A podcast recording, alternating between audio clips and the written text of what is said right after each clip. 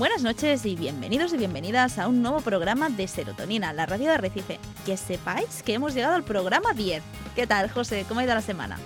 Hola Marta, hola a todos vosotros. Pues estoy muy animado por haber llegado ya a este décimo programa, con muchas ganas de compartir contigo, con todos nuestros oyentes y también con todos nuestros colaboradores todo el contenido que teníamos preparado para hoy. Y no sé, ¿quieres que te empiece a decir un poquito de qué vamos a hablar? un poquito que hagamos la boca agua a todos nuestros oyentes. Pues mira, para todos nuestros oyentes os venimos a traer un programa lleno de contenido donde abordaremos en la sección de nutrición, hablaremos de la dieta mediterránea, esta famosa dieta que es tan beneficiosa, pero a veces en estos últimos años posiblemente haya degenerado un poco. Entonces vamos a, contaros qué es, de dónde viene, sus orígenes y por qué es una dieta tan buena y tan completa. Y así podremos ver si realmente la estáis siguiendo o os estáis autoengañando un poco. Por otro lado, en la sección de emociones abordaremos la última de las emociones desagradables. Ya hemos tratado el miedo, hemos tratado la ira, la ansiedad y esta semana toca el asco. Marta, ¿qué más traemos? Pues con José vamos a continuar hablando de las fobias. En este caso veremos los posibles tratamientos. ¿Mm? Y con Lidia vamos a tocar un tema muy muy muy interesante, porque vamos a ver el poder de la sonrisa. Vamos a ver cómo podemos aplicar la risoterapia a nuestro día a día en el trabajo. Dicho todo esto, Marta, ¿empezamos? Empecemos.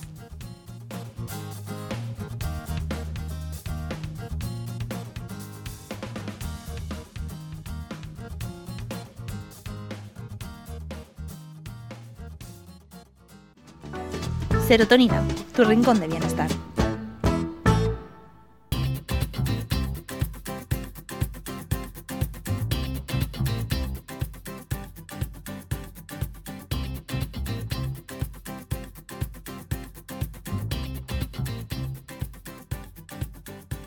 La dieta mediterránea ha estado, como bien se dice, muy arraigada a nuestros orígenes y a nuestra cultura, por el lugar donde nos situamos, pero también por los beneficios que, ha aportado, sobre todo cuando lo hemos comparado con otras dietas eh, occidentales. Es por ello que hemos creído necesario darle la importancia que tiene y cabida en nuestra sección de nutrición con nuestra dietista y nutricionista Raquel Tejero. Hola, ¿cómo estáis? Hola Raquel, bienvenida. Muchas gracias. Gracias Raquel. ¿Y qué nos podrías decir de esta dieta mediterránea y todos esos beneficios que, cardiovasculares sobre todo que, nos ayudan a prevenir enfermedades? Pues eh, como has comentado, ¿no? en, un inicio este tipo de, dieta pues, se, consume en, los países del mar Mediterráneo. ¿no? ¿Cuáles son estos? Pues España, Marruecos, Egipto, Italia y Grecia. ¿no? O sea, está ampliamente consumida, la verdad. Seguida, podríamos decir, más que consumida. Eh, ¿Por qué se caracteriza esta dieta mediterránea? Pues digamos que el producto estrella de ella es el consumo de aceite de oliva, ¿no? Como utilización de grasa principal. Quizá en otros países tipo eh, Gran Bretaña o Alemania utilizan más eh, las margarinas o otros tipos de aceites. Y aquí en el Mediterráneo, en general, utilizamos más pues, el aceite de oliva al final, ¿no? Em, este aceite de oliva es eh, como oro líquido, podríamos decir, ¿no? Ayuda a tener un sistema cardiovascular eh, saludable, sano, fuerte, por eh, su contenido de grasas monoinsaturadas, además de contener vitamina E y betacarotenos. No sé si conocéis también, si lo habréis visto por redes, en algún blog o en alguna cosa, que al aceite de oliva, ¿cómo se le conoce también? Yo esto lo descubrí hace muy poquito y lo iba viendo, iba viendo la palabra AOVE, no acababa de saber qué era, lo leía, pensaba que era un producto asiático, oriental, y claro, era un, nombre demasiado extraño, hasta que un día lo busqué y vi que era eh, las iniciales de aceite de oliva virgen extra. Correcto, eso es. Pero no, hace mucho que lo descubrí. Bueno, otra cosa más que hemos aprendido mm. hoy al final. Eso es, nunca te acostarás sin saber una cosa más.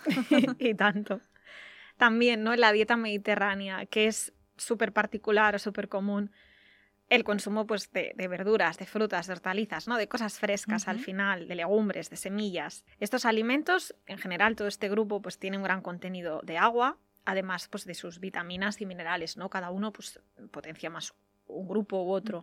No sé si habréis conocido, imagino, estoy segura que sí, la campaña de 5 al día, que lleva bastantes años ya en marcha y, sigue en ello. Vamos a explicarla un poquito, ¿no? En, qué consiste esta campaña. No quiere decir que tengas que comer, que comer perdón, cinco piezas de verdura al día o cinco piezas de fruta al día, ¿no? Lo vamos a desglosar. Exacto, explícanos en qué consiste esta campaña de cinco al día. Muy bien. En primer lugar, empiezo con las verduras hortalizas, ¿sí? ¿Mm? Se deberían de consumir pues dos raciones de verdura o hortaliza al día. Dos raciones no me cuenta una hoja de lechuga, ¿vale? que sabemos que hay gente que, que sepáis que no podéis hacer trampa. Exacto, en este, en este punto iba yo. Este consumo de una ración de verdura o hortalizas, eh, podríamos decir que es un plato, ¿vale? no soy muy partidaria de pesar cosas. Sí que hay casos puntuales que es necesario hacerlo, pero por población general no, no haría falta. Entonces, quedaros con la idea de consumir pues, dos platos de verdura o hortaliza al día. Hay estudios que demuestran que consumir como mínimo, y estar atentos a la palabra mínimo, ¿eh? que la he destacado, de 400 gramos de verdura o hortaliza al día, nos protege frente a problemas pues, de sobrepeso, obesidad, previene ciertos cánceres, o sea que, no es poca cosa. Y si ese consumo es superior a, los 400 gramos, esos beneficios pues todavía son, son mayores. Por suerte, eh, aquí tenemos muchas verduras y muchas hortalizas de buena calidad y no son excesivamente caras como en otros países. Yo creo que también depende, va, tirando un poco por aquí, aunque es, un precio considerable igualmente, pero es mucha cantidad al final, 400 gramos, es una cantidad son... Mm, más que razonable. Serían dos platos, mm. que también lo puedes considerar a lo mejor comes una ensalada de primero y de segundo a lo mejor eh, la preparación tiene alguna verdura mezclada con, no sé, con pasta o con legumbres. O haces algo a la plancha y, lo acompañas con alguna verdurita. Exacto. ¿Nos sirve el sofrito? Sí. Perfecto. Pero el sofrito casero, ¿eh? Sí, sí, me hablo siempre producto casero, casero. Hmm. Luego os comentaré una curiosidad sobre el sofrito. Y mm, claro, hemos hablado de, las, de estas cinco, hemos hablado de dos, nos quedan tres. Y estos tres, dirás Raquel, ¿de dónde salen el, resto de números? ¿no? Los otros tres se refiere a las raciones de fruta. Pero fruta, claro, no me cuenta una fresa o, o, una uva. Eso no es una ración de mm. fruta. ¿De qué estaríamos hablando? por poner ejemplos, un plátano sería una ración de fruta. Un plátano estándar, normal. Hay más grandes, hay más pequeños. O una naranja, por ejemplo. Una naranja de tamaño estándar también. En frutas que se, que se pelan, ¿no? Que son como más gruesas que no te comes. Hablando del melón o la sandía, no te comes una sandía entera, ¿no? Evidentemente. pues sería una rodaja. Una rodaja normal, estándar, ¿no? La que podemos cortar. Frutas un poco más pequeñas, tipo las ciruelas, las mandarinas, dos, tres piezas más o menos, hay mandarinas más grandes, mandarinas más pequeñas, pero por tener una, una, idea general. Y esto es lo que consideramos una ración. Es decir, que tendríamos que tomar, por ejemplo, tres plátanos. O sea, lo podemos combinar, quiero decir, pero sería un plátano, una manzana y una naranja. Correcto. un plátano, una manzana y tres ciruelas. Ok. Lo has entendido perfectamente. Muy bien, José. ¿Qué más, no? como hemos destacado otras veces, ¿no? Y, en Instagram a veces también lo, destaco en las recetas y así. Es interesante consumir la fruta y la verdura de temporada por ayudar pues un poco eh, al planeta. Eh, mm. tendrá unas características organolépticas, ¿no? Esto quiere decir que el sabor y, los aromas pues serán los que tienen que ser. Y luego pues que es el mejor momento de consumo, ¿no? Por todos, por todos estos eh, beneficios, además de cuidar el planeta, que, no es poco también. Pues sí, la verdad es que sí, que aquí muchas veces hablamos de productos que vienen de, otras regiones del planeta, porque son muy interesantes a nivel nutricional, pero sí que es verdad que todo lo que podamos consumir cerca de casa, si tiene estos aportes, pues mucho mejor. Y tanto. Hay que potenciar el producto de proximidad en el máximo posible. Exacto. Así lo has dicho estupendamente, Marta. ¿Qué más características tiene esta dieta mediterránea? Otra de las características eh, es súper común y conocida, evidentemente, es consumir pues, pan y cereales, sobre todo de tipo integral. También pues, pasta, eh, arroz. Estos alimentos, este grupo en concreto, pues son ricos en, hidratos de carbono, ¿no? Y lo que nos hacen pues, es aportar energía pues, para poder afrontar nuestras eh, tareas diarias, ¿no? Ir al trabajar, estudiar o poder vivir, al fin y al cabo. Mm. Luego entramos en el grupo de las proteínas, digamos, la carne roja. Carne roja es un tema un poco controvertido, ¿vale? No, no hay que potenciar su consumo, ¿no? Debería de estar limitado, ¿vale? ¿Y qué consideramos carne roja? Aparte de ternera, por ejemplo, serían las hamburguesas, bacon, salchichas, almóndigas, todas estas cosas que compramos preparadas ya. Todo lo que sea procesado, contra más lejos mejor. Exacto. Vale, es más común en la dieta mediterránea pues, consumir carne de, pollo, de pavo, ¿no? Es, es, más saludable. También se ha visto ¿no? que hay estudios que demuestran que la gente que consume más carne roja tiene mayor probabilidad de tener cáncer de, estómago y de próstata. Y algunos otros se están viendo también, así que, bueno, es un poco controvertido. ¿Qué más es común? en la dieta mediterránea. También si hemos hablado pues, de la carne, pues evidentemente también el consumo de, pescado y de huevos, ¿no? El pescado eh, se recomienda, por ejemplo, consumir dos raciones de pescado azul. ¿Cuáles son los pescados eh, azules? El salmón, eh, la sardina, el boquerón, el atún. ¿Vale? Hay que vigilar también con los metales pesados cuando hablamos del pescado, pero este tipo de pescado azul tiene un efecto cardioprotector, ¿no? Que al final es un poco la finalidad o, el objetivo de la dieta mediterránea, ¿no? Tener un, corazón eh, saludable. Mm. Y luego, pues el huevo, que hablaremos en algún otro programa en mayor profundidad, son un alimento muy nutritivo, muy saciante y que quizás se ha demonizado un poco en los últimos años. Mm. Más pues de un sabor exquisito. A mí me parece muy interesante, o sea, que recojo el guante y que sepas que hay pendiente un serotonina dedicado al huevo. Lo tenemos pendiente, sí, sí, sí. Otro de los consumos habituales serían los lácteos, es decir, consumir queso, yogur. Ya hemos hablado en algún otro programa de, los lácteos, ¿vale? Mm. Que contienen pues tienen proteínas de alto valor biológico, por tanto son proteínas de muy buena calidad, tienen vitaminas, minerales como el calcio, el fósforo para tener unos huesos sanos y fuertes. De hecho, hace muy poco estuvimos hablando de... Tuvimos un programa contigo dedicado a los lácteos, o sea que para todos los, nuestros oyentes, si quieren recuperarlo, ya saben que lo pueden hacer a través de nuestra página web o de Spotify. ¿Y qué más? ¿Qué, qué nos puedes decir de esos lácteos, así como un pequeño resumen? ¿Dónde los encontramos? Como hemos dicho, ¿no? En el queso, en el yogur, eh, la leche también la podríamos incluir. Y como hemos dicho en algunos otros eh, programas anteriores, em, algunos de ellos tienen, son productos fermentados, ¿no? Mm. Como el kéfir o el yogur, entonces tienen ese efecto probiótico que hace que nuestra microbiota esté sana, esté fuerte. Si la microbiota que tenemos es la adecuada, es óptima, tendremos un sistema inmunitario fuerte, sano, para poder luchar contra eh, virus, bacterias, enfermedades varias. Eh, tendrá una gran capacidad antioxidante. O sea que sabéis que esto prevendrá inflamaciones, todo esto, el resumen sería que es positivo al final, ¿no? Mm. ¿Qué más? Luego también, como conclusiones, nos quedaría hablar del postre. Principalmente debería ser fruta, ¿vale? Ya sabemos, mientras más variedad, mejor. La fruta también se puede consumir entre horas, como merienda, o sea, no, no hay problema. Su consumo es bueno. También eh, daría por válido el consumo de yogur natural. Ya sabéis, nada de yogures de colores, edulcorados. Hemos aprendido la lección. productos con chocolate, nada, esto no lo considero postre, ¿vale? Como bebida, también optaremos por el agua. ¿De acuerdo? Nada de refrescos. Luego, entramos en un tema un poco controvertido, el consumo de vino. ¿sí? En la dieta mediterránea es común el consumo ocasional de vino.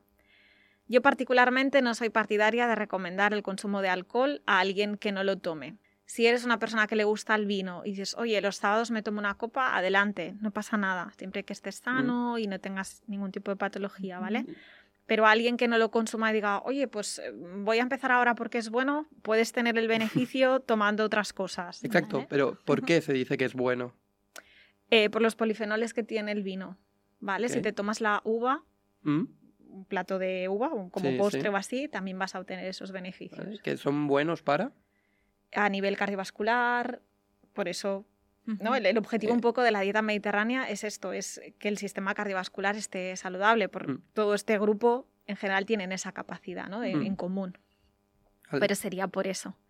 Y luego no está relacionado con alimentos, pero me parece importante destacarlo también, evidentemente, y es eh, la actividad física, el deporte.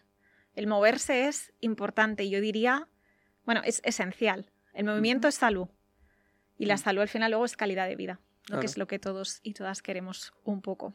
Así que importante moveros también. Al final podríamos decir que las claves de la dieta mediterránea ¿no? podrían ser sobre todo el equilibrio, el consumo de productos eh, de un alto valor nutricional y muy saludables, porque podemos incluir tanto grasas saludables, en este caso el aceite de oliva, ¿no? Que nos comentabas. Luego el eh, mucho consumo de verduras, de frutas, si puede ser además producto de proximidad y como aquí tradicionalmente siempre hemos tenido mucha cultura. Tenemos esa suerte, ¿no? Exacto.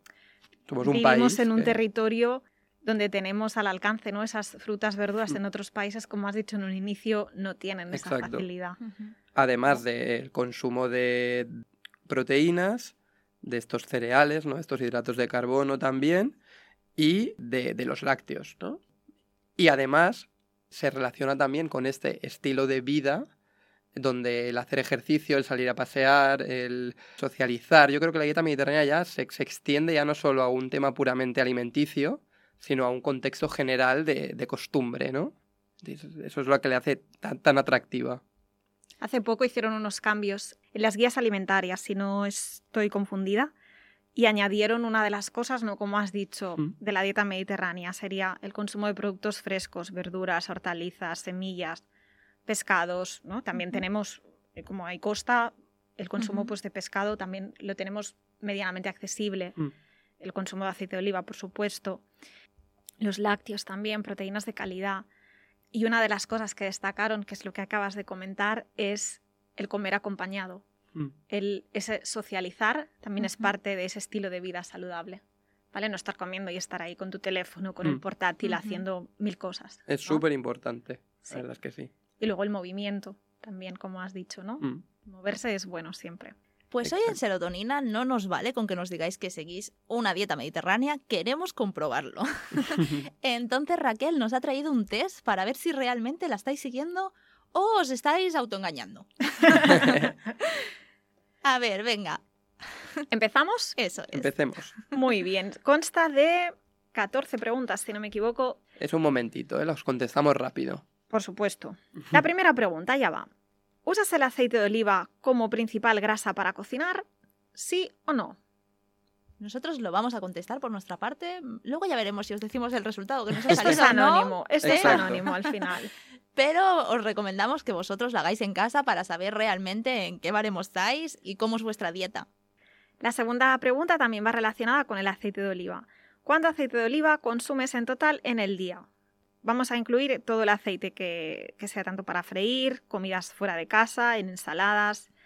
Y las opciones son 4 o más cucharadas, de 2 a 3,9 cucharadas, ninguna o 1,9 cucharadas. Bueno, yo me declaro fan del aceite de oliva, o sea que ya podéis intuir mi respuesta. ¿Qué más, Raquel? ¿Cuántas raciones de verdura o hortaliza consumes al día? Acordaros que una ración era un plato, y diréis, Raquel, pero es que a veces no tomo el plato entero y solo tomo una guarnición. Esto lo contaríamos como media ración. Perfecto. Las opciones serían dos o más raciones al día, una o 1,9 raciones, o bien ninguna a 0,9 raciones. ¿Vale? A mí me da perfecto que antes hayas dicho que podemos incluir los sofritos, porque soy una persona que hace mil sofritos y es como más la consumo, así que... Muy bien. ¿Cuántas piezas de fruta, incluyendo el zumo natural, consumes al día? ¿Tres o más raciones? ¿Una o 2,9 raciones? ¿Cero o 0,9 raciones? Muy bien. Yo lo voy tenéis todo. Perfecto. La quinta pregunta. ¿Cuántas raciones de carne roja, hamburguesas, salchichas o embutido consumes al día? La ración estaría entre 100 y 150 gramos. De carne roja, contar que esto sería un filete más bien pequeño. 100 mm. gramos, 150, uno un poco más grande. sería una ración o más, o bien de 0 a 0,9 raciones. La sexta pregunta. ¿Cuántas raciones de mantequilla, margarina o nata consumes al día? La porción la contaríamos por 12 gramos, que sería una cucharada sopera, más o menos. Una ración o más, o 0 o 0,9 raciones. ¿Mm? Vamos con las bebidas. ¿Cuántas bebidas carbonatadas y o azucaradas, tipo refrescos, colas, bitter, tónica, consumes al día? ¿Una ración o más, o 0 o 0,9 raciones? Vale, Vamos, superamos el ecuador de este Sí. test. ya queda menos, casi lo tenemos. ¿Bebes vino? ¿Cuánto consumes a la semana? ¿7 o más vasos? ¿3 o 6,9 vasos? ¿0 o 2,9 vasos? Para todos aquellos que estáis marcando el máximo, deciros que quizá seguís cumpliendo la dieta mediterránea. No sé yo. Que luego nos sorprenda nuestra nutricionista y dietista. ¿Qué más? ¿Cuántas raciones de legumbres consumes a la semana? Contamos ración de legumbres, un plato o una ración de 150 gramos. ¿Vale? En cocinado. ¿Vale? Que en crudo si no sería un plato Vale, a la Vale. semana. muy, muy grande. Serían tres o más raciones, 1 o 2,9 raciones, o ninguna o 0,9 raciones. ¿Lo tenéis? ¿Mm? ¿Cuántas raciones de pescado o marisco consumes a la semana? ¿Tres o más raciones? ¿1 o 2,9 raciones? ¿0 o 0,9 raciones? Ok. Tiene que ser pescado, ¿verdad? No nos sirve ningún tipo de proteína, otra proteína animal como la carne. Esta pregunta No, es esta pregunta va el relacionada pescado. con el pescado y el marisco, Ay, sí. ay.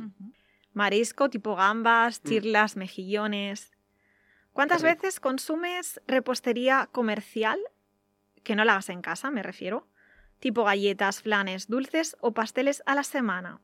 ¿Dos raciones o más? ¿O 0 o 1,9 raciones?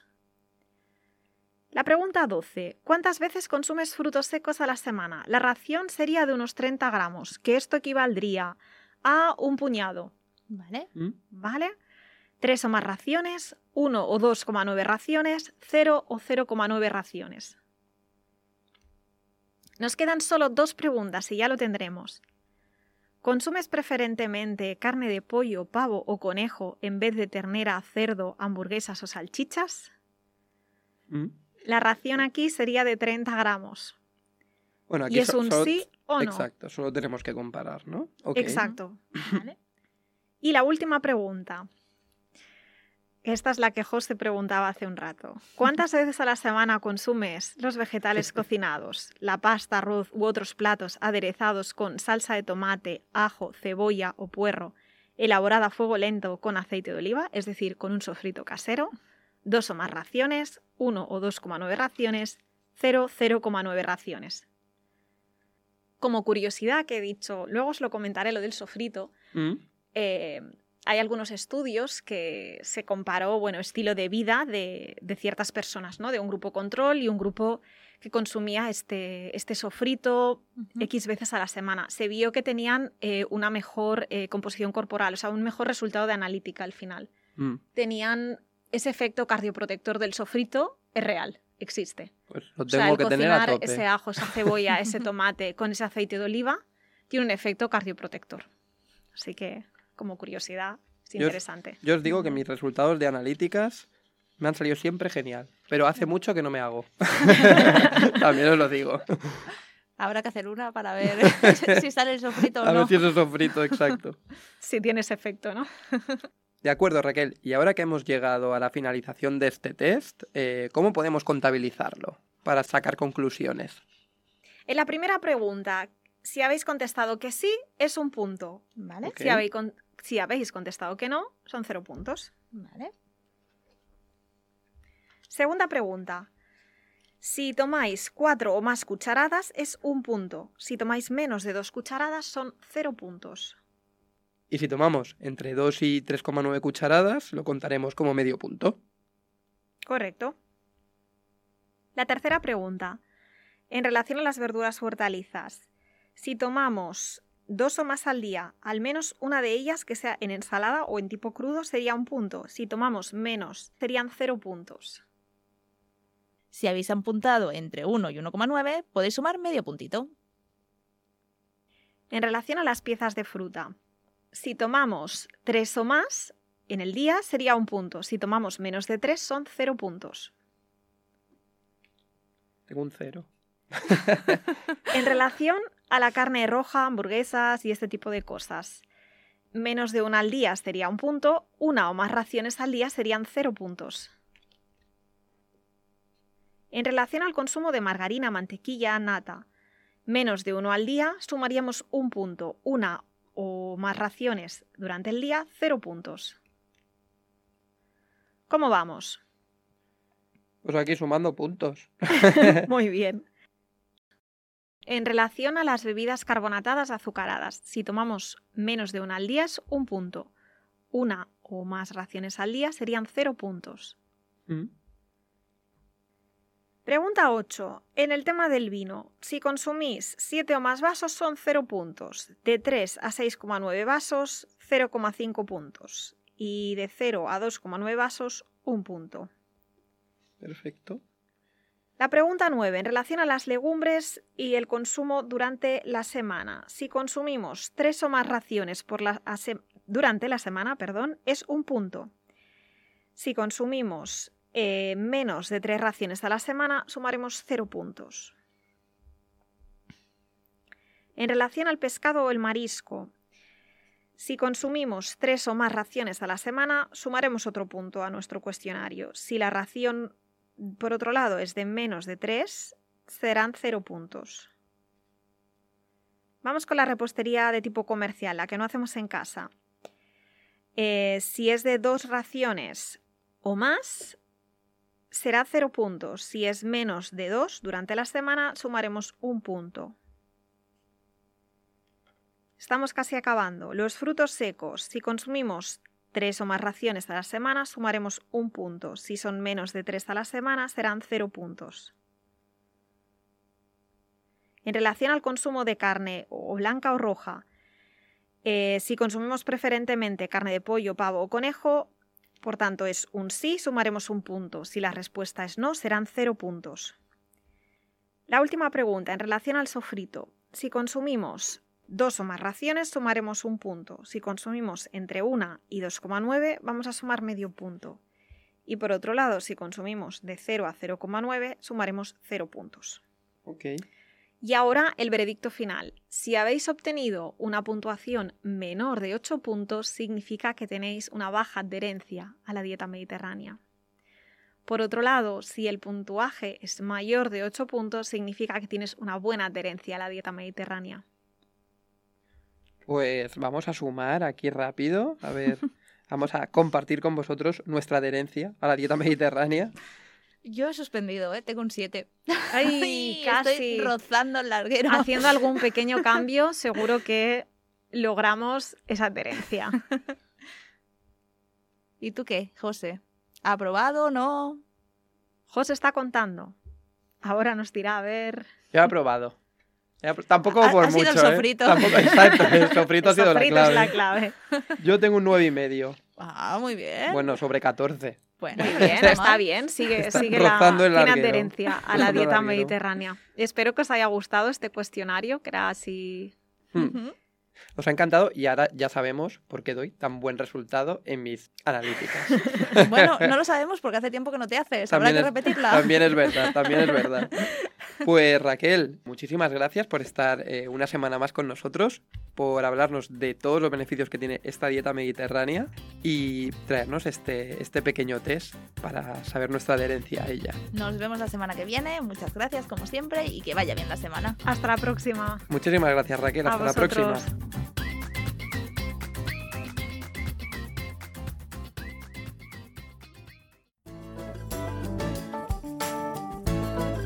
Serotonina Los jueves a las 21.04 en radiosanfeliu.cat.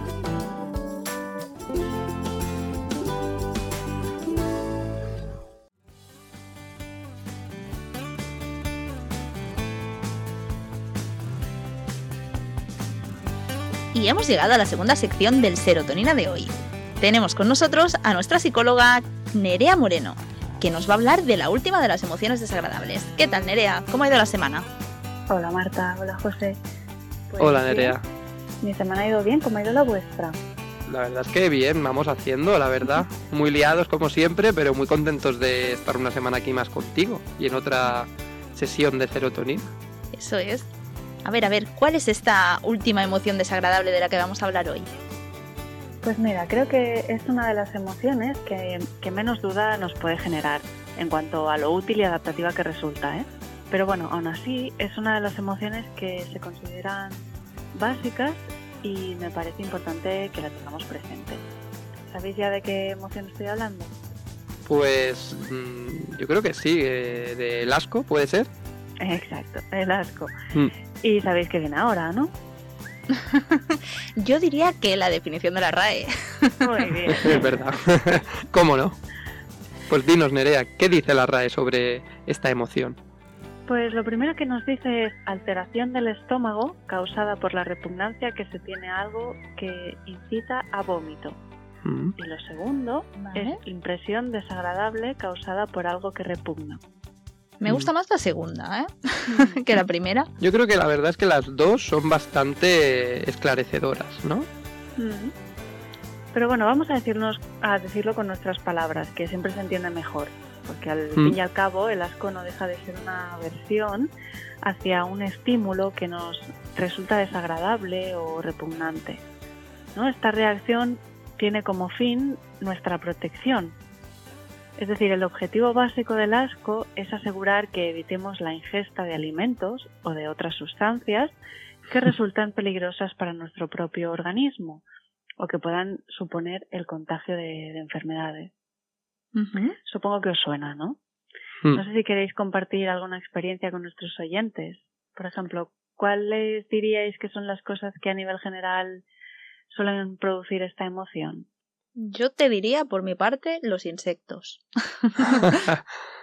pues en mi caso, olores desagradables, olores. olores también. Hmm, olores malos. O excrementos, ¿no? Algunos animales también. A mí las lombrices me dan un poco de asco. A mí me parecen graciosas las lombrices. A mí, movimiento este no, no me acaba de gustar. Está bien, es curioso, ¿no? Lo que a unos les puede generar asco, a otros no. Pero, ¿sabéis que una de las cosas que más me llamó la atención al preparar esta sección fue caer en la cuenta de que hay ciertos estímulos que hemos condicionado aversivamente?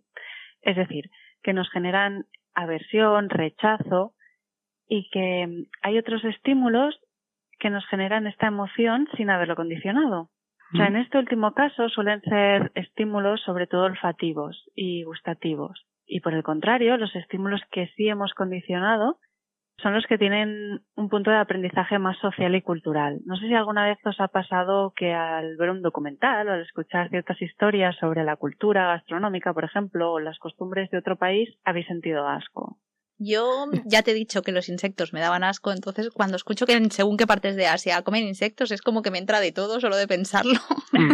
yo, yo me acuerdo del Mundial de Corea que se comían los perros. Y veías ahí en los mercados los perros cocinados y esto mm, muy, muy agradable no fue. Pero a mí eso más que asco es como que me horroriza, pero no, no es que de asco como tal. Es como otra sensación. No lo sé, a mí me daba un poco de asco, pero... Hmm. Y fijaros, ¿no? Que para lo que para nosotros nos supone todas estas cosas desagradables, ¿no? Todas estas emociones y sensaciones desagradables, en otras culturas es completamente normal, ¿no? Hmm. Y, quizá a ellos les resultaría desagradable algo que en nuestra cultura es completamente normal. Entonces, eso sí me llamó mucho la atención, ¿no? Que estos son los, los estímulos que nos generan asco como aprendidos, por decirlo de alguna manera, mientras que los que no hemos condicionado, pues serían más lo que hablabais vosotros antes de el olor desagradable, por ejemplo, ¿no? O, cosas que a nivel gustativo también nos, nos generan este asco. Hmm. ¿Y por qué se produce el asco, Nerea? Pues mira, Marta, para que se produzca el asco hay dos leyes que entran en juego. Por un lado, tenemos la, lo que se conoce como la ley de similitud, que es decir, es más fácil que aquellas cosas que se parecen a los estímulos que inicialmente nos generan esta repugnancia o aversión, también nos produzcan asco. Por ejemplo, ¿habéis visto alguna vez esas chucherías que venden con forma y textura de excremento? sí. Sí, la, verdad es que no lo acabo de entender. porque alguien se llevaría una mierda a la boca. Pero, así hablando claro, pero, pero sí, sí, supongo que si las crean es porque las venden. Claro, pero lo habitual o lo que sí se puede dar, ¿no? Es que la, así, si las vemos de pasada, ¿no? O a simple vista, digamos como, ay Dios mío, ¿qué es eso, no? ¿Qué hace esto ahí? ¿Cómo mm. van a vender eso? Mm. Sí, sí, totalmente. ¿Qué otro ejemplo se os ocurre a vosotros? Pues igual me vendría un poco a la cabeza, ahora que dices esto de similitud, pues que hay mucha gente que, bueno, me incluyo, ¿eh? Que nos da como asco las ratas y igual ciertos ratones, pues también. Hmm, exacto. Al final son animales que se parecen, ¿no? En, Hmm. Sí, pero es, es curioso ¿eh? también, porque luego hay otros que más o menos se parecen. Bueno, o eso a lo mejor depende de cada uno. Pero por ejemplo, a mí las cucarachas me dan asco, pero los escarabajos me gustan. Me parecen bonitos. Y son insectos y no son muy diferentes. Pero bueno, esto es como anécdota propia. Mm, yo creo que aquí también hay un punto mucho de lo condicionados y condicionadas que estamos, ¿no? En, en relación a las cucarachas. O sea, creo que a, una parte muy grande de la población mm. es un insecto que nos genera mucho asco, ¿no? o mucha aversión, y me incluyo. Se notaba. bueno, ¿y qué otra ley tenemos? Nos has dicho la ley de la similitud, ¿y cuál sería la otra? Tenemos el principio o la ley de contagio, mm. y esto se produce cuando algo que nos da asco entra en contacto con otro estímulo y automáticamente pasa a producirnos aversión este último estímulo. Con un ejemplo creo que se ve un poco más claro. Imaginaos em, que vamos a, comer en la mesa que tenemos en el jardín. Descuidamos un momento el plato y cuando volvemos por nuestro plato vemos que hay un par de insectos de esos que tanto asco nos dan en nuestro plato. cada uno que, imagine el suyo. Estoy segura de que esa comida ya no nos la vamos a comer, ¿no? Eh, eso ya no lo vamos a ingerir y que probablemente el primer impulso, ¿no? O sea, las ganas que nos entran sean de tirar el plato a la basura. Directamente, de forma drástica. Exacto, ¿no? Es como esto ni lo lavo, lo tiro a la basura. Vale, pues ese querer tirar el plato a la basura sería un poco la ley de contagio, ¿no? Es como si el insecto le hubiera transferido todas sus propiedades que nos generan tanto asco a un estímulo que inicialmente era neutro, ¿no? El plato. Hmm. No sé si queda del todo claro. Sí, yo creo que sí, al menos por mi parte. Eh, hmm. Pasa mucho, ¿no? Eh, lo que pasa es que también depende del insecto. Claro, a lo mejor me puede pasar si me voy a, o sea, dejo mi plato y cuando vuelvo veo tres o diez moscas pululando por mi plato, claro, mm, seguramente es que realmente lo que me da asco de las moscas, que es que están en contacto con los excrementos, sus patitas, pues están pasándoles excremento a la comida. Entonces, en este caso creo que tendría más sentido, pero también es verdad que si hubiera un gusano y luego se va, mm, me daría un poco de asco. O sea, seguramente tampoco me comería lo que hay en el plato. O sea que sí.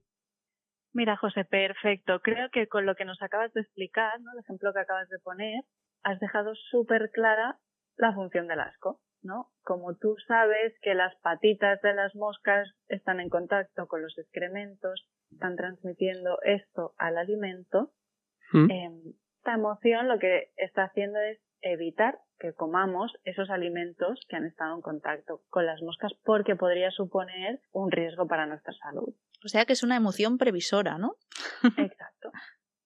Mm, esto lo entiendo, ¿no? Pero sí que también me venía a la cabeza, ¿no? Que a veces también sentimos asco con algunas acciones de los demás. ¿Y esto cómo es posible? ¿Por qué pasa? Pues oye, mira, qué bien que me hayas hecho esta pregunta, porque realmente es muy interesante. Es cierto que la emoción del asco en algunas ocasiones nos sirve como regulador o modulador, ¿no? A nivel de conductas sociales. O sea, si lo pensamos bien, el asco se suele dar ante situaciones muy desagradables y poco familiares, en las mm. que consideramos que lo mejor es apartarse del estímulo para preservar nuestra salud y nuestro bienestar físico. Sí, tiene sentido. Mm. ¿Y qué le pasa a nuestro cuerpo cuando estamos sintiendo asco? Sí, que a mí esta parte me interesa mucho. Pues a nivel físico podemos notar malestar gastrointestinal, ¿no? Así en la barriga. Y este malestar se puede traducir en náuseas, arcadas. No iba tan desencaminada la RAE, ¿eh? Exacto, se activa nuestro sistema nervioso parasimpático y eso quiere decir que aumenta la tensión muscular, la respiración, ¿no? O sea, va más rápido. Y hmm. además también se producen cambios en nuestra cara. Al expresar el asco con nuestra cara solemos fruncir el ceño, la nariz, ¿no? O sea, arrugamos tanto el ceño como la nariz. Y también se produce una elevación en nuestra barbilla y en nuestras mejillas. Y una vez más, estos cambios, ¿no? Esta manera espontánea de expresar la emoción nos sirven para alertar a los demás de que hay un estímulo que podría ser peligroso. Hmm. O sea, ya no es solo para nosotros mismos, sino también para comunicar esto a la sociedad, ¿no? Al conjunto. Exacto. Muy, muy interesante. También lo que sí que recuerdo es que muchas personas me han dicho que hay algo que no se quieren comer porque si no les saldrá una pupa en la boca. No sé si también, también te suena. Esto lo he oído yo también, ¿eh? tienes una explicación para esto. Hmm. Y además luego les sale, les sale una especie de herpes. Pues José, la verdad es que una respuesta científica no la tengo. no te voy a engañar. Pero sí, es algo que yo también he escuchado muchas veces, ¿no? Y para mí tiene sentido como una expresión más, ¿no? De, de nuestro cuerpo. Hmm pero bueno, igual, igual hay otras explicaciones que se me escapan, no lo, no lo sé. Hmm. Al final es un poco cómo somatizamos esta emoción, ¿no? Posiblemente, y si no lo hacemos de otra manera, si no lo expresamos de otra manera, pues puede traducir así. Exacto. Hmm. Ok. ¿Y qué más, Nerea? Nada, solo quería hacer un apunte en relación a lo que comentábamos antes, ¿no? De que el asco también nos sirve como modulador de las conductas sociales esa pregunta que me has hecho tú antes, José. Solo añadir que en los casos en los que el asco se activa como consecuencia de la conducta o de las conductas de otra u otras personas, podemos también sentir rabia y enojo, ¿no? Enfado. Hmm. ¿Lo podrías ejemplificar un poco? Pues Marta, un ejemplo que me viene a la cabeza y que creo que es muy gráfico, ¿no? Es cuando se han hecho muy conocidos a nivel de, bueno, a nivel mediático, ¿no? Casos de abusos, por ejemplo, me viene el caso que fue tan sonado, ¿no? De la manada o incluso mm. algunos casos de abusos de algún adulto con, con bebés o con niños muy pequeños, ¿no? Es muy fácil que ese tipo de conductas nos generen asco, nos generen este rechazo, esta repugnancia, esta aversión, y que además nos generen enfado. Hmm. Vale. Sí, mucha impotencia, ¿no? Es un enfado de, desde la impotencia. exacto, hmm. de impotencia y, sí, sí, y otras muchas emociones, claro. Hmm, perfecto ejemplo. Bueno, y ahora sí, ahora que ya hemos visto las emociones básicas, ¿no? que tendemos a considerar eh, desagradables, quisiera recapitular a modo de conclusión y hacer énfasis en la importancia que tienen las emociones en nuestra adaptación, aunque es algo que hemos comentado en todos los programas hasta ahora. Como bien hemos dicho anteriormente, debemos pensar que podemos desplegar un abanico muy amplio de emociones que a priori vamos a catalogar como negativas porque nos resultan desagradables y aunque pueda parecer irónico, son las que más nos ayudan a adaptarnos y a sobrevivir. Por otro lado, soy consciente de que las emociones a veces pueden experimentarse de forma demasiado intensa, descontrolada, o que quizás sentimos que se producen en el momento inoportuno o ante el estímulo que no corresponde. Entonces, el hecho de poder poner nombre a nuestras emociones, de entender de dónde vienen, cómo nos afectan y qué consecuencias tienen, nos ayudará a mejorar nuestra gestión emocional. Y aquí mm. hago un, un apunte, ¿no? Si os acordáis ese registro que hicimos mm. en los primeros programas donde veíamos los antecedentes, las respuestas. Mm. Y tanto. Y tanto, y tanto. O sea, al final, ¿no? Por lo que decías, es un poco el entender de dónde vienen, podría ser considerar los antecedentes y cómo afecta esto, sería la respuesta, ¿no? Desde del registro que, que comentamos. Exacto. Mm. Y bueno, ya para acabar, os quería recordar que no sentir no es una opción. que necesitamos todas las emociones y que es bueno que las experimentemos todas. obviamente cada persona tiene circunstancias vitales diferentes y quiero hacer hincapié en que aquí disponemos del el trato que tenemos, ¿no? Y hablamos de las emociones de una forma quizá un poco más general y que por eso quiero animar a cualquier persona que esté pasando por un momento complicado, que se sienta sobrepasado, sobrepasada y que tenga dificultades con su manejo de las emociones, a que consulte con, con algún o alguna profesional. Y tanto. Pues Nerea, muchas gracias por acompañarnos una semana más, por hacer esta reflexión final y sobre todo por ayudarnos a descubrir estas emociones desagradables. Muchas gracias Nerea. También para todos nuestros oyentes deciros que aunque no será de una manera directa, si queréis más información del trabajo que hace Nerea y que hacemos desde Arrecife, podéis visitarnos tanto a su Instagram personal, que es Eira Sanación, como al de Arrecife, Arrecife Bienestar, arrecife.bienestar. y nos vemos la semana que viene. Muchas gracias. Muchas gracias a vosotros, chicos. Hasta la semana que viene.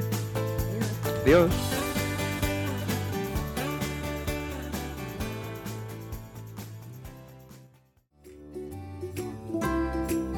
¿Nos sigues en Instagram? Búscanos en arroba arrecife.bienestar y no te pierdas ninguna novedad.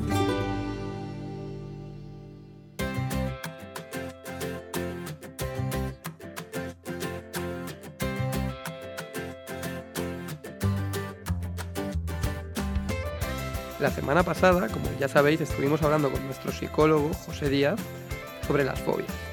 En concreto, estuvimos comentando algunos tipos de fobias, pero no abordamos el tema de qué tipo de tratamiento se puede hacer a pacientes o a personas que las padecen. En el programa de hoy, el objetivo es precisamente abordar estos temas.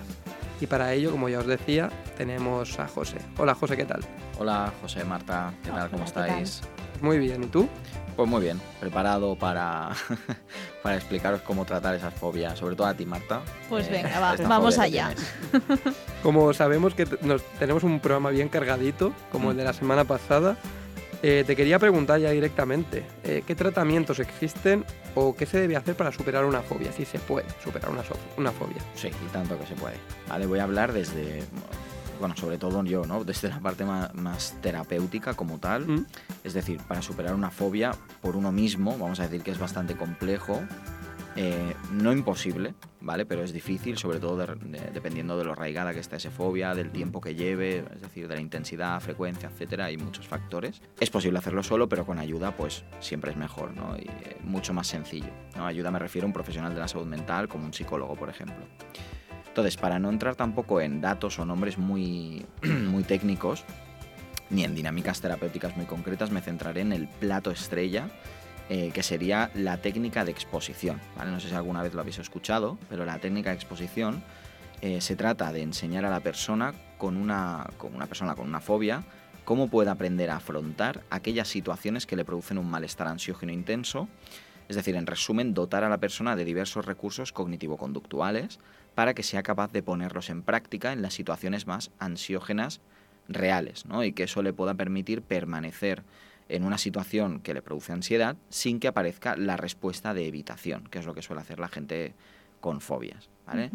Para ello, primero se suele crear, junto con el paciente, una jerarquía de exposición, es decir, una tabla con aquellos ítems que se relacionan con la fobia en cuestión, donde el paciente, con, con ayuda ¿no? y supervisión del terapeuta, se establece del 0 al 100, ¿vale? 0 como si fuera lo que menos ansiedad causa y 100 lo que más ansiedad, ¿vale? Que a veces ansiedad puede ser malestar, esto ya depende un poco de la terminología que se utilice con el paciente, yo voy a decir ansiedad, ¿vale? Entonces, este 0 y este 100, esto sería como una escala Likert, que se llama también, digamos que se crea un valor subjetivo de ansiedad o de miedo que le produce dichos ítems que están en esa tabla. Y la exposición, por tanto, se va haciendo de manera progresiva. Primero, por aquellos ítems que se marcan con valores más bajos de ansiedad, como por ejemplo pues un 30, y progresivamente se va exponiendo a esos ítems que el paciente, con ayuda del terapeuta, ha marcado con valores más elevados. Es decir, se hace un trabajo progresivo de exposición. Ahora me estoy imaginando como que podrían ser valores bajos, igual hablar de la fobia, si, lo aplico a las arañas, hablar de la fobia, luego por en medio igual alguna foto y luego una araña real o simulación, algo así. Digamos que hablar, hablar de la fobia ya ni entraría en la tabla dependiendo del caso. ¿eh? Pero, por ejemplo, para que te hagas una idea, dentro de lo que es... O sea, hablar de la fobia es algo que se trabaja antes. Ahora explicaré un poco esto, ¿vale? Pero contestando a tu pregunta, en una tabla de exposición, una jerarquía, lo que entraría sería todo lo que nosotros vamos a hacer para exponernos a la fobia, en este caso a las arañas. Por ejemplo, algo que te puede causar menos ansiedad, que tenga relación con una araña, ¿qué sería para ti? lo que a lo mejor te puedes ver capacitada de hacer. ¿Una tela de araña? Por ejemplo, tener una tela de araña sin que esté la araña sin presente. Sin que esté la araña, sí, venga, vamos. Vale, pues eso sería... Me genera un poco de malestar, ¿eh? Pero no... Pues de, ahí de eso se trata. La araña ahí... De eso se trata. Progresivamente se haría la exposición. Vale. Entonces, José, ¿cómo sería este proceso de exposición o cómo se hace esta exposición? Vale, pues el, método tradicional, ¿no? el que se ha usado durante toda la vida, vamos a decir, en consulta es la exposición en imaginación. Es decir, el terapeuta da ciertas instrucciones al paciente para ir imaginando ese contexto, esos estímulos que el paciente teme, pero, como supongo que os imaginaréis, este procedimiento suele tener ciertas dificultades, como por ejemplo que el paciente puede tener una capacidad para imaginar bastante alta o bastante baja, ¿no? Y eso no, es algo que todo el mundo pueda hacer. Entonces, o que, bueno, incluso que realmente el, terapeuta no puede saber si está imaginando lo que se le está pidiendo o está imaginando lo que le da la gana a esa persona, ¿no? Entonces también aquí hay un poco, eh, es un tema un poco complejo este de la imaginación, porque como decía antes, algo que prevalece mucho en pacientes fóbicos es el evitar el estímulo. Entonces a veces, pues claro, estos pacientes cuando les, les das ciertas instrucciones de que se imaginen aquello que temen, lo evitan y te dicen, sí, sí, me estoy imaginando la araña. Y a lo mejor se están imaginando. Ellos en la playa. Un pulpo, claro. Puede ser cualquier cosa. ¿Qué pasa? Que a partir de aquí, hace aproximadamente unos 20, 25 años, por la, la, década de los 90, se comenzó a experimentar con la posibilidad de utilizar la realidad virtual para precisamente hacer este tipo de tratamientos. Y hoy en día, como ya comenté en el programa anterior, hay empresas como eh, Amelia Virtual Care que proporciona este recurso a terapeutas, ¿vale? Importante diferenciar, no a pacientes, ¿vale? No a gente de, a pie, digamos, sino al profesional de la salud, ¿vale? Terapeutas, clínicas, incluso hospitales, para que el profesional pueda utilizar la realidad virtual en la consulta con su paciente, ¿vale? Y así evitamos esas dificultades que puede llevar a cabo, bueno, que puede tener la, la propia imaginación del paciente. Mm. Y mira, ahora que hablas de este tema de la realidad virtual, que me parece muy interesante, ¿Nos lo podrías desarrollar un poco? ¿Nos podrías decir cómo puede ser útil o cómo se utiliza para que sirva como un tratamiento esta realidad virtual? Hmm, sí, tanto. Como ya dije pues, en el anterior programa, he estado bastantes años trabajando y colaborando con esta empresa que trabaja con realidad virtual y he, he podido ver eh, muchos casos diferentes y cómo se aplica. Y así que yo creo que os puedo dar una, síntesis mm. bastante práctica, ¿no? Pero para que nos entendamos, con la realidad virtual eh, la idea es poder reproducir una situación, introduciendo en esa situación ciertos estímulos ansiógenos para ese paciente en concreto y en tiempo real, donde el terapeuta tiene el control total de todo lo que sucede en ese espacio virtual. Como por ejemplo, pues controlar que en un vuelo haya más o menos pasajeros, que de repente esté lloviendo o que esté nublado, que haya turbulencias, ¿vale? Es decir, que no, ya no solo le damos la instrucción de que imagínate esto, sino que yo te lo estoy dando visualmente y yo puedo controlar todo lo que pase. Hmm. Entonces, con esto, lo que consigues es que el paciente, para empezar, no pueda evitar la situación y tenga que hacerle frente. Además, desde, digamos, desde el ordenador, ¿no? que es donde el terapeuta envía esas imágenes al equipo de realidad virtual, el, terapeuta puede ver en todo momento lo que el paciente está viendo y le puede ayudar, le puede guiar y le puede ir instruyendo o trabajando con esos pensamientos, esas cogniciones distorsionadas que comentábamos en el anterior programa que pueden aparecer delante de la fobia y poco a poco ir trabajando para que supere esa fobia enfrentándose a la situación que le produce ese miedo irracional en muchos casos. Y Una pregunta. Sí, antes, dime, eh, eh, me parece, ya te digo, muy muy interesante el tema y creo que hay mucha gente que no, no conocía esta parte, ¿no? Mm. Hasta el programa pasado, que ya, ya empezaste a comentar. Sí. Aparte de la visualización a través de la realidad virtual, ¿vosotros como, como terapeutas tenéis alguna herramienta para saber cómo está gestionando el paciente? ¿Tenéis un medidor de ansiedad, por ejemplo? ¿Podéis ver esto también o no? Sí, es decir, eh, este programa en concreto de realidad virtual viene con un sensor que mide el nivel de activación del paciente. Es una muy buena pregunta. Lo que pasa es que yo la verdad es que en esto soy un poco de la vieja escuela mm, y me gusta utilizar la valoración subjetiva del paciente.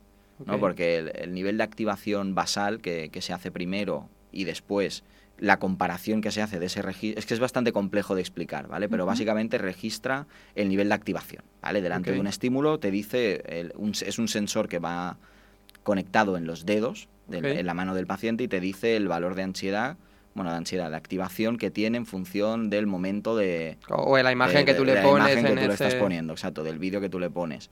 Mm. Y, lo que mide son microcambios en la sudoración de la piel. ¿Qué pasa? Que aquí entra este factor de que hay gente que le sudan mal las manos, gente que menos, y entonces a veces puede haber ciertos sesgos. Por eso a mí personalmente me gusta mucho más preguntar. ¿Cuál es tu mm. nivel subjetivo de ansiedad, tu nivel de malestar, tu nivel de el miedo que te da esto? ¿no? Y en base a eso, pues hacemos lo que se llama curva de habituación. ¿vale? Mm. Por ejemplo, al principio un paciente te puede decir, pues mi nivel de ansiedad frente a esto es un 7, ¿no? Y trabajamos en esa técnica de exposición y no paramos, digamos, el proceso no acaba hasta que esa misma persona me dice que delante de ese mismo estímulo me marca un 2 o un 3, por ejemplo. Entonces ahí se llama curva de habituación, porque nos mm. habituamos a la sensibilización que nos da el estímulo fóbico en un inicio. Así que muy buena pregunta. gracias, gracias. Vale, ah. siguiendo con la anterior, eh, esto de la realidad virtual en muchas ocasiones, sobre todo cuando son fobias muy grandes y muy arraigadas y que cuesta trabajarlas, sobre todo nos ayuda como un entrenamiento. ¿Vale? Este entrenamiento en realidad virtual, digamos que nos da pie a que luego podamos hacer la exposición en vivo y el último paso de la exposición, que es el, bueno, digamos que es el último paso de la exposición, donde el paciente ya se enfrenta a la situación real, no en realidad virtual, sino una exposición real, en vivo. Y que, bueno, que sea capaz de poner en marcha todos esos cambios cognitivo-conductuales que se han ido adquiriendo en consulta y que pueda superar por fin su fobia. Pues mira, José, la semana pasada os comenté que yo tenía fobia a la sangre y me prometiste que me ibas a dar algún tip o una técnica concreta que podía usar para evitar desmayarme, porque me desmayo en muchos casos. y entonces, ¿sería lo mismo o, es, o consiste en otra cosa? Bueno, aparte de la técnica de exposición, previamente, para evitar el desmayo también en realidad virtual, como el caso que expliqué la semana pasada, que, que me pasó real, es importante utilizar una técnica que, el, que Nerea creo que ha explicado alguna vez, algo de la respiración y tal, vale, es una técnica bastante similar, que mm. se, está dentro de ese pack de técnicas que se llaman control de activación. En este caso estaríamos hablando de la técnica de la tensión aplicada. Esta técnica lo que facilita es que activemos la musculatura para evitar los síndromes vasovagales, que es precisamente lo que influye en la persona, ¿no? Para que tenga ese desmayo, ese síndrome vasovagal, ¿no? Esa bajada de tensión repentina. O sea, básicamente lo que pasa en una persona cuando se desmaya es que tenemos una activación altísima, ¿vale? Tenemos una hiperactivación y de repente una desactivación muy grande. Y ese cambio brusco de entre activación y desactivación es lo que causa el síndrome vasovagal y es lo que en muchas ocasiones pues, te hace ese mareo o ese desmayo. Exacto. La técnica de la tensión aplicada que podéis buscar por internet, ejercicios de Jacobson que se llama o técnica de tensión aplicada y es muy útil realizarla eh, unos minutos antes de, hacer frente ¿no? al, estímulo fóbico, que en este caso sería el tema de la sangre o de las agujas o lo que sea, y entonces de esta manera activas, activas tu cuerpo para evitar ese síndrome vasovagal que produce el desmayo. Y esta mm. sería un poco la, idea, aparte de trabajar en la, con la exposición, aplicar la técnica de tensión aplicada mientras nos estamos exponiendo. hay, diversos temas ahí, pero... Intentaré ponerlo en práctica. Esta técnica yo creo que te, puede ser útil. Te puede ser útil, sí, sí, sí. Bueno, al, final es, hay un campo inmenso, ¿no? Pero, pero bueno, lo, que nos comentas es, es genial, la verdad. Y también el poder aprovechar la tecnología, ¿no? Exacto. Sí, al eh, final como terapeutas... De manera terapéutica es... Y que nos tenemos que innovar también, tenemos que buscar nuevas herramientas, también el, mundo avanza y no podemos... Mm quedarnos atrasados eh, y trabajar en imaginación cuando hoy en día tenemos herramientas súper útiles y, muy potentes para precisamente para dar ese, ese objeto visual mm. ¿no? y que el paciente no tenga que imaginar. Que no tenga que tener a lo mejor esa tantísima ansiedad de, de saber que se está exponiendo en ese momento. Pero me parece genial. Aparte de esto, y José, aparte de todo esto ¿no? que hemos comentado, ya sabes que a nosotros, tanto a Marta como a mí, nos encantan tus consejos y muchas veces tus consejos se traducen en eh, metáforas o ejercicios o experiencias.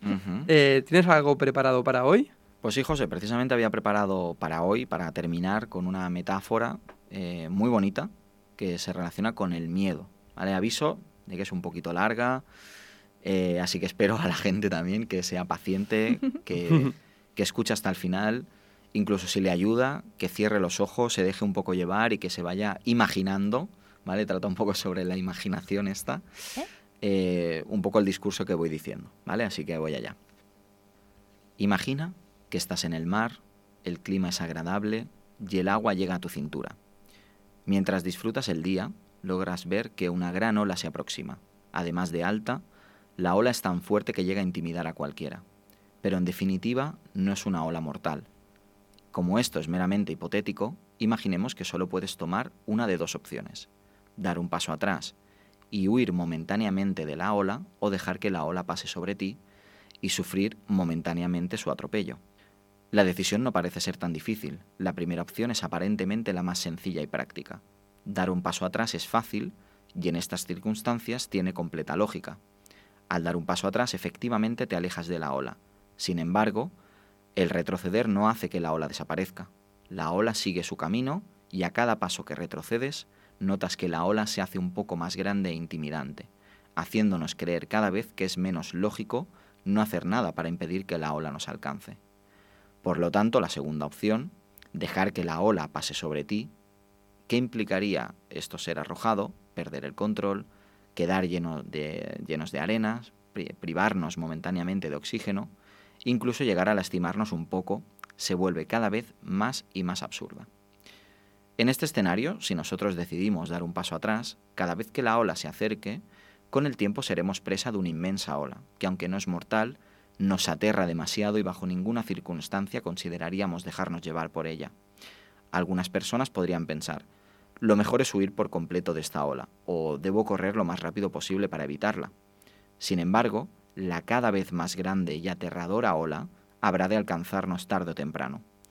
También es posible que algunas personas piensen, porque la ola es más grande si yo no me he metido en ella, o porque la ola sigue aquí si llevo mucho tiempo haciendo todo lo posible para escapar de ella. Es común que algunas personas no logren entender por qué la ola es cada vez más grande y aterradora, y así, sin quererlo ni entenderlo, pasaron huyendo gran parte de su vida, viviendo en miedo y angustia por una ola que a cada paso que retroceden se vuelve más grande y aterradora, haciéndonos ver aquellos días de mar donde el clima era agradable y el agua llegaba a nuestra cintura como un recuerdo muy viejo ya casi inalcanzable. ¿Qué ocurriría si se dejara de huir ante la ola? ¿Qué hay de esa alternativa que casi nadie toma o por lo menos no como primera opción? Sabemos que la ola no es mortal, así que no podrá matarnos, pero sabemos que es abrumadora e intimidante, así que de seguro tendremos sensaciones desagradables. Al ser inevitablemente rebasados por la ola, lo que ocurriría es que nos daría vueltas, nos llenaría de arena, nos desconcertaría, sentiríamos desesperación, por un momento no sabríamos dónde es arriba, dónde es abajo, así que nadar tal vez no sea la mejor opción en ese momento. Sentiríamos la falta de aire porque literal no podemos respirar.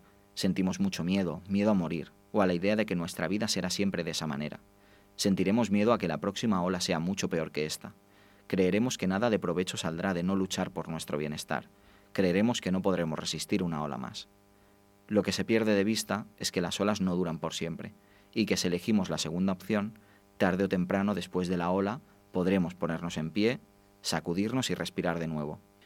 Es justo advertir que en ese momento, cuando creemos que todo está bien, notaremos que otra ola se aproxima y de nuevo debemos tomar la decisión de dar un paso atrás o dejarnos llevar por la ola. Es una ola alta y abrumadora, pero al verla bien, notaremos que es un poco menos alta y aterradora que la anterior. Si nos dejamos llevar por esta ola, sin duda sufriremos de nuevo. Después vendrá otra ola, otra y otra. Y cuando dejamos de huir y luchar, notamos poco a poco que las olas ya no son tan altas y aterradoras, sino todo lo contrario.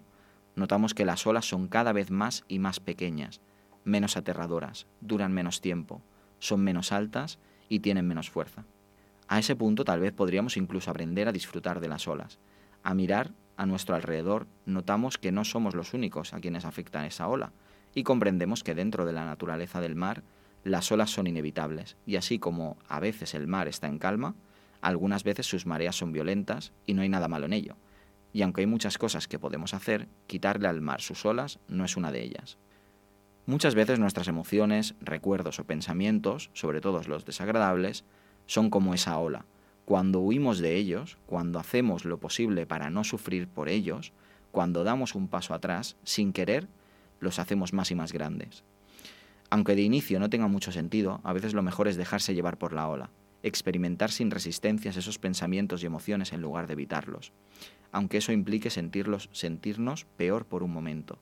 porque así como las olas forman parte de la naturaleza del mar, las emociones también las desagradables son parte de vivir. ¿Qué harás la próxima vez que tengas una emoción, una sensación, un recuerdo o un pensamiento desagradable? ¿Darás un paso atrás o dejarás que la ola te lleve sin oponer resistencia? ¿Cuál crees que sería la mejor decisión a mediano o largo plazo?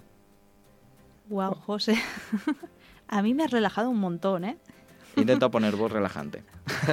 no, qué bonito lo que dices. Yo creo que con esto nos podemos despedir por hoy. Que cada oyente haga su propia reflexión y responda estas preguntas. Eso es. Y muchísimas gracias, José, porque creo que ha sido muy bonita, muy inspiradora esta metáfora y al final muy cierta, ¿no? exacto. Esperamos verte la semana que viene, que nos traigas más contenido este que tanto nos gusta. Por supuesto. Muchas gracias, hasta la próxima. Marta José, un placer. Hasta la semana que viene. El placer es nuestro, hasta la semana que viene.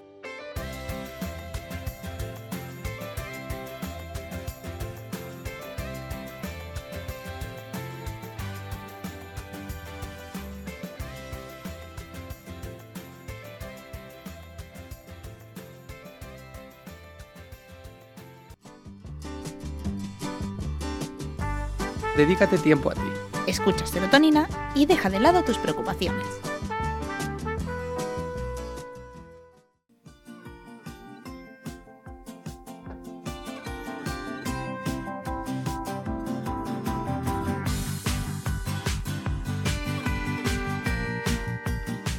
Y tenemos un día más con nosotros a Lidia Alonso, nuestra psicopedagoga y educadora social.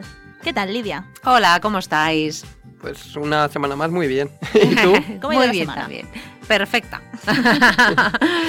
¿Qué nos traes hoy para nuestra sección de bienestar laboral? Pues mira, hoy vamos a hablar de risa y felicidad. Muy interesante. Y creo que esta pregunta quizás suena hasta demasiado obvia, pero eh, ¿qué relación hay entre la risa y la felicidad? Bueno, pues sabéis que la risa es una habilidad que es única en los humanos, ¿no? Entonces, Ujú. pues bueno, reír a quien no le hace feliz eh, reírse, ¿no? Eh, también nos hace sentirnos más sanos cuando reímos, ¿no? Nos sentimos bien cuando acabamos de, de reír. Y bueno, de hecho, según la ciencia, pues eh, reír nos aporta una gran variedad de beneficios. De hecho, la Sociedad Española de Neurología afirma que reírse a menudo puede suponer hasta cuatro años y medio más de vida. ¿Qué os parece? Eh, la risa, de hecho, es uno de los mejores desestresantes, ¿no? Eh, 100 carcajadas de risa equivalen a 10 minutos de ejercicio aeróbico. O sea, que Wow. no quiere ir al gimnasio, que se ría todo el rato. y también podría equivaler a 15 minutos de bicicleta, ¿eh? O sea, ojo. Eh, también quizá por ello, pues se trata de la medicina más antigua del mundo, ¿no? No, no, no es algo que se haya descubierto ahora, que, que la risa contribuye a la felicidad y a la Mm. salud. Me encanta ta- también, ¿no? Que, que lo ejemplifiques, porque también hace a uno darse cuenta, ¿no? De la importancia y, de- y del efecto que tiene. Sí, sí, de hecho, ya te digo, regularmente cuando, cuando eres feliz, tu rostro tiende a sonreír. Nadie, Hmm. nadie que esté triste suele sonreír, ¿no? Sin embargo, cuando estás contento, estás feliz, siempre tendemos a tener una, una sonrisa en la expresión eh, propia nuestra, ¿no? Eh, refleja ese estado anímico. Pero, pero también es verdad. ¿Eh? que no siempre tienes que estar feliz para sonreír, hay truquitos, porque eh, resulta que, mm, que el cerebro tiene sus trampas, ahora las contaré, ¿no? Pero sonreír aun cuando no estás feliz motiva eh, que el organismo tenga esa sensación de bienestar que, que nos hace sentir bien. Por lo tanto, pues hay que engañar de alguna manera al cerebro, sea real o no nuestra felicidad, para que se, active, se activen esos beneficios, ¿no? Eh, la sonrisa y la risa, el sentido del humor, son los grandes recursos que tenemos para influir positivamente en nuestra salud física y emocional al final. ¿eh? Mm. lo- los estudios de neurociencia ya nos dicen que aun cuando no tengamos motiv- motivos, si hacemos que nuestra boca genere un gesto de sonrisa, el cerebro interpreta que todo está bien y empieza a generar hormonas de felicidad eh, que nos hacen sentir bien. Así que aunque la sonrisa sea falsa, nos hará sentir realmente bien, ¿no? Porque estamos engañando a nuestro, a nuestro cerebro. Eh, es por esto que el cerebro es maravilloso, ¿no? Yo siempre lo digo, la, la, capacidad que tiene de, llevarnos a diferentes sensaciones. Y una de estas grandes ventajas, que a la vez también podría ser desventaja, según cómo se mire, es que no nos distingue entre realidad y no realidad. Si sonríes, tu cerebro no se pregunta si tienes o no motivos. Simplemente él interpreta que estás sonriendo o si es una sonrisa real o falsa. ¿eh? Solo sabe que debe generar hormonas de la felicidad y que todo fluye para que tú encuentres el bienestar. En este caso... Pues me ha impactado muchísimo, cuatro años y medio más de vida. Son muchísimos, ¿verdad? Sí, sí. sí, sí. Me parece muy interesante porque José y yo siempre estamos riéndonos. yo también, yo creo que voy a tener una vida longeva.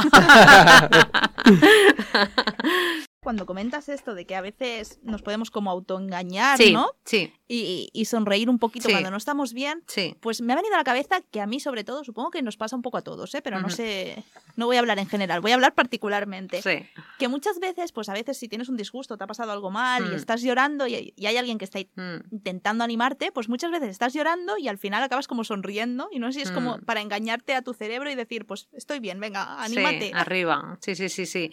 Es, bueno, ya te digo, luego si queréis, cuando, cuando hablemos de tips o de, o de cosas que podemos hacer, lo comentamos, pero sí es cierto que, bueno, que intentamos siempre como recomponernos, ¿no? A través de la sonrisa o el estado de ánimo de manera positiva y, y pues la risa, la sonrisa, lo que decíamos, ¿no? Es, es, una expresión que es muy fácil de engañar al cerebro para que empiece a generar hormonas de, de bienestar.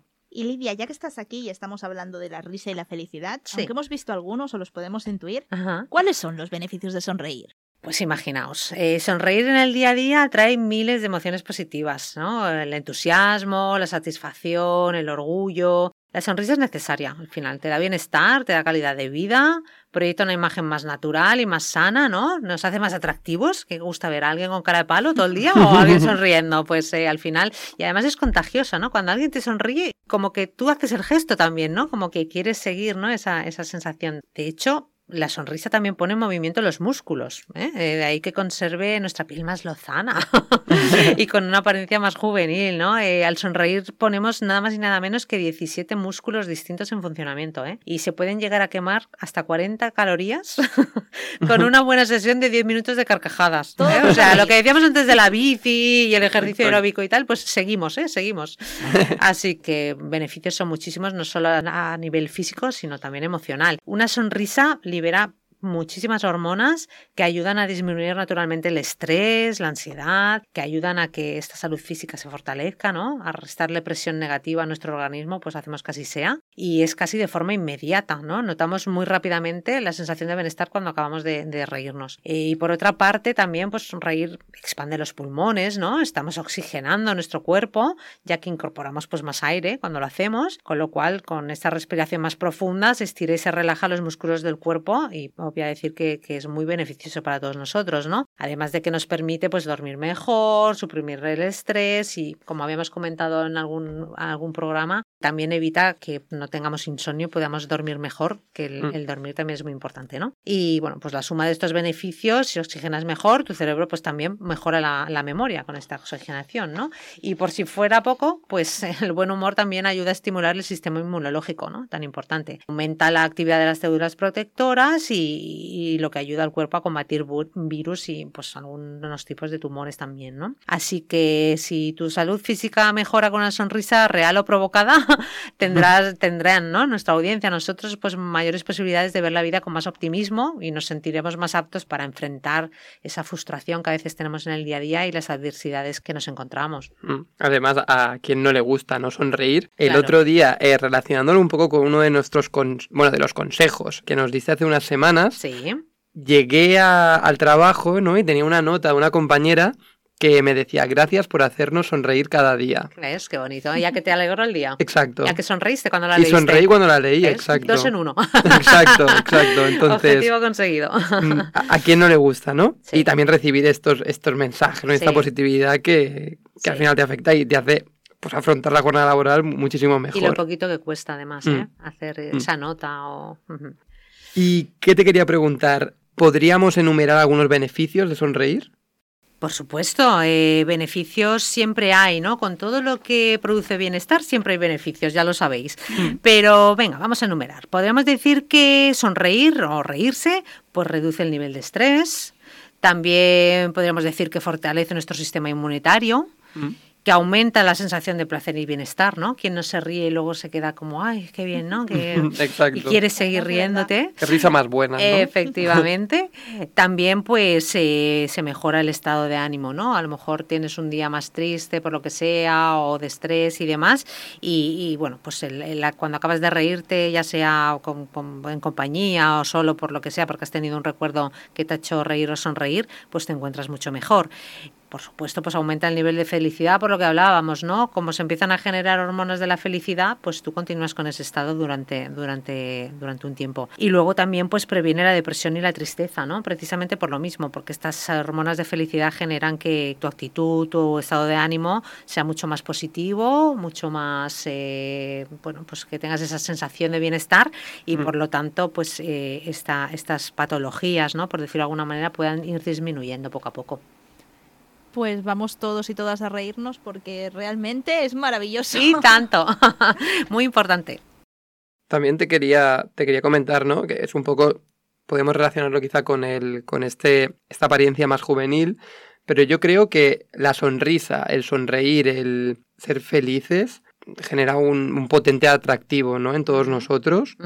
¿Quién no quiere ¿no? estar cerca de alguien positivo, que mira la vida con optimismo, que sabe también reír? Eh, Correcto. tanto de las cosas buenas como a lo mejor de las no tan buenas. Esto no significa que tengamos que estar en constante momento de, reírnos y reírnos por todo, no, hablamos de esto. No, no, no. Pero, es una actitud al final, ¿no? Como todo, como la de querer hacer deporte, como la de querer alimentarnos de manera correcta, más saludable. Al final es una actitud, ¿no? Y si tenemos una actitud positiva entre la vida, la sonrisa nos saldrá sola. Y si tenemos una actitud negativa en la que todo está mal, en la que todo le encontramos un pero, pues eh, obviamente tendremos que hacer un sobreesfuerzo para, para poder mantener esta actitud. Mm, exacto. Y un poco para, para cerrar el programa, ¿qué tips ¿no? Eh, nos podrías dar? Mira, eh, los tips podrían ser, eh, por ejemplo, si estamos solos, ¿no? Y tenemos un mal día, necesitamos reír, necesitamos tener sensaciones positivas, actitud positiva. Lo que hablábamos de engañar al cerebro, ¿no? ¿Cómo lo hacemos? ¿Cómo, ¿Cómo le engañamos? ¿Cómo es capaz de pensar que estamos felices o que estamos sonriendo si no lo estamos, ¿no? Pues una manera muy fácil es poder recordar cosas que nos hicieron reír o sonreír en un momento dado, ¿no? Puede ser cualquier mm. cosa cuando me caí tal, o cuando me reí tanto porque tal, ¿no? Y nos vuelve a hacer reír, o sobre todo cuando fue algo que nos hizo reír mucho, ¿no? Pues seguramente te volverás a reír al recordarlo. También para engañar, pero, pero bueno, ahí estás sonriendo, ¿no? Ahí no estás engañando el cerebro porque realmente te estás riendo. Pero ¿cómo lo puedes engañar? ¿no? A lo mejor estás llorando, lo que decías tú antes, Marta, ¿no? Estás llorando y de repente tal. Pues mira, nos ponemos un lápiz en la boca, ahí, Ahí, a ver, ¿eh? Ahí, ah, no nos veis, pero estamos probando todos la técnica de Lidia. Como si quisiéramos morderlo en, posición horizontal, por favor, que nadie se meta el boli hasta la garganta, ¿vale? En posición horizontal cogemos el boli y como lo quisiéramos morder con los dientes, ¿ahí? ¿Mm? Es que estás sonriendo. Estás sonriendo, estás engañando a tu cerebro porque estás activando los músculos de la sonrisa. Y entonces el cerebro piensa que estás sonriendo y empieza a generar las hormonas. O sea, mirar qué truco más fácil, ¿eh? Lo podemos hacer hasta, vamos, mm. cuando estemos en el lavabo. Eh, ponemos el boli o el lápiz y a sonreír. Si tenéis un mal día en el trabajo, ya sabéis, lápiz en la boca y a sonreír todos. Si tenemos un compañero que nos hace la puñeta, lápiz en la boca y a sonreír.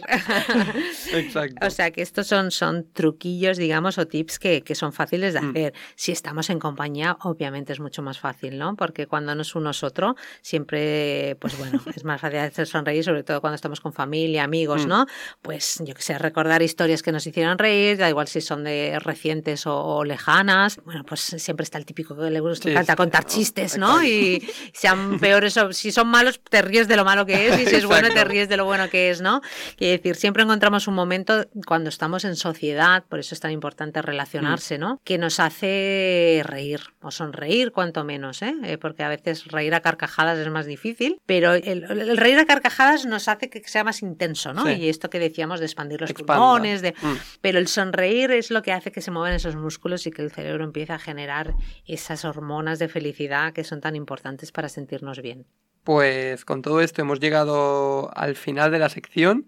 Muchísimas gracias una semana más por, por, todo lo que nos aportas, por todos los consejos que nos das, las curiosidades Y esperamos verte la semana que viene con nueva información. Por supuesto. Con nuevos consejos. Y a todos vosotros, los que nos escucháis, ya sabéis que podéis dejar si tenéis cualquier duda, si nos queréis comentar vuestro chiste favorito, eh, lo podéis hacer a través de nuestras redes sociales o de nuestra página web www.arrecifebienestar.com o a través de nuestro Instagram arrecife.bienestar. Eh, muchas gracias a todos por escucharnos una semana más y hasta la semana que viene.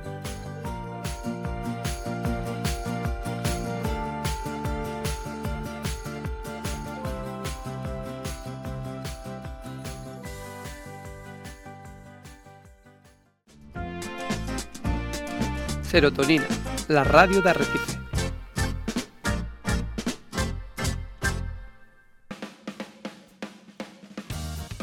Después de hablar con Lidia, hemos llegado al final de nuestro décimo programa. Recordaros que hemos hablado de la dieta mediterránea con Raquel Tejero, nuestra nutricionista, que hemos tratado la última emoción desagradable, el asco, con nuestra psicóloga Nerea Moreno.